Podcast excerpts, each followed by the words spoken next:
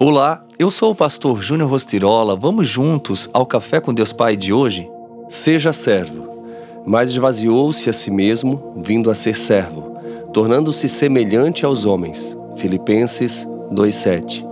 Essa é uma das passagens de que eu mais gosto na Bíblia, porque Jesus, sendo o próprio Deus, esvaziou-se a si mesmo e se colocou numa posição de servo essa verdade me ensina muito e me faz olhar todos os dias para dentro de mim e enxergar quanto precisamos aprender com Jesus, buscar a semelhança com Ele e servirmos ao próximo. Jesus nos ensina com sua vida que o mais importante não é aquele que se senta à cabeceira da mesa, mas aquele que puxa a cadeira para os demais se sentarem.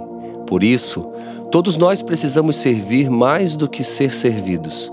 No final de seu ministério na terra, na noite em que iria ser traído e preso, antes de cear com os discípulos, Jesus os impactou ao dar o maior exemplo de uma liderança servidora, lavando os pés de cada um dos doze discípulos. Compreenda que, sendo Jesus o Rei dos Reis, em nenhum momento usou de suas prerrogativas divinas para vanglória pessoal ou para mostrar-se superior às demais pessoas. Da mesma forma, não podemos nos julgar superiores ou melhores do que ninguém.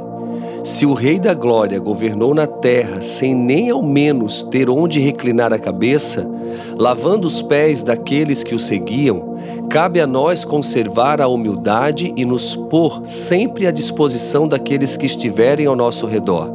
Devemos nos esforçar diariamente para sermos mais parecidos com Jesus em seu amor e serviço lave os pés dos seus irmãos e sirva-os como Jesus o fez. Considere-se o último para que o Senhor o tenha por primeiro. E a frase de hoje diz: O orgulho gera engano e torna as pessoas cegas, mas a humildade abre os olhos e amplia a visão. Seja servo em todo tempo. Na vida é melhor servir do que ser servido. Pense nisso e que Deus te abençoe.